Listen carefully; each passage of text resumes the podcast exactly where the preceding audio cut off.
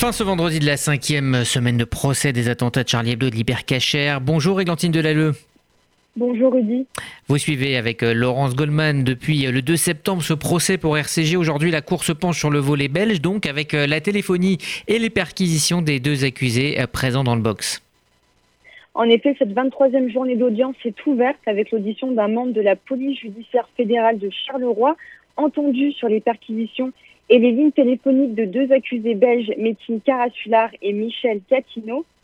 Âgés respectivement de 50 et de 67 ans, les deux hommes sont amis depuis longtemps et sont connus des services de police belges avec plusieurs condamnations pour trafic de stupes, de jeux clandestins, des vols avec violence ou encore pour port d'armes.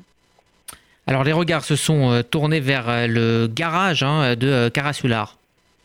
En effet, c'est là-bas qu'Emily Koulibaly s'est rendue plusieurs fois pour revendre la Mini Cooper qu'Ayad Boumedienne, son épouse religieuse, avait rachetée en France avec un crédit frauduleux de 27 000 euros. Carassular a racheté la voiture pour 12 000 euros et il avait déclaré aux enquêteurs que la différence de prix ne l'avait pas choqué. Avant et après les attentats de janvier 2015, Français et Belges feront alors plusieurs allers-retours pour ramener la voiture, mais aussi récupérer l'argent. Alors dans cette cartographie aussi, euh, il y a un autre accusé euh, qui apparaît.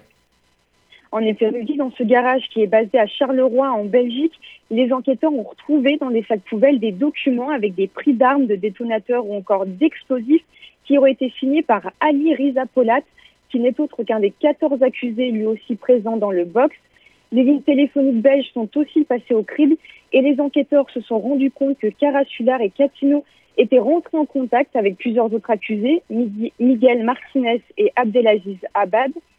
Les enquêteurs ont constaté aussi que les deux hommes détruiront leur carte SIM de leur téléphone le 8 janvier 2015, un jour avant que l'identité d'Amédi Koulibaly soit diffusée. On comprend alors, Rudy, que les accusés belges et certains accusés français ont eu, des, ont eu des liens, que ce soit financiers ou téléphoniques, des liens qui sont encore actuellement assez troubles et que la Cour étudiera tout au long de la journée.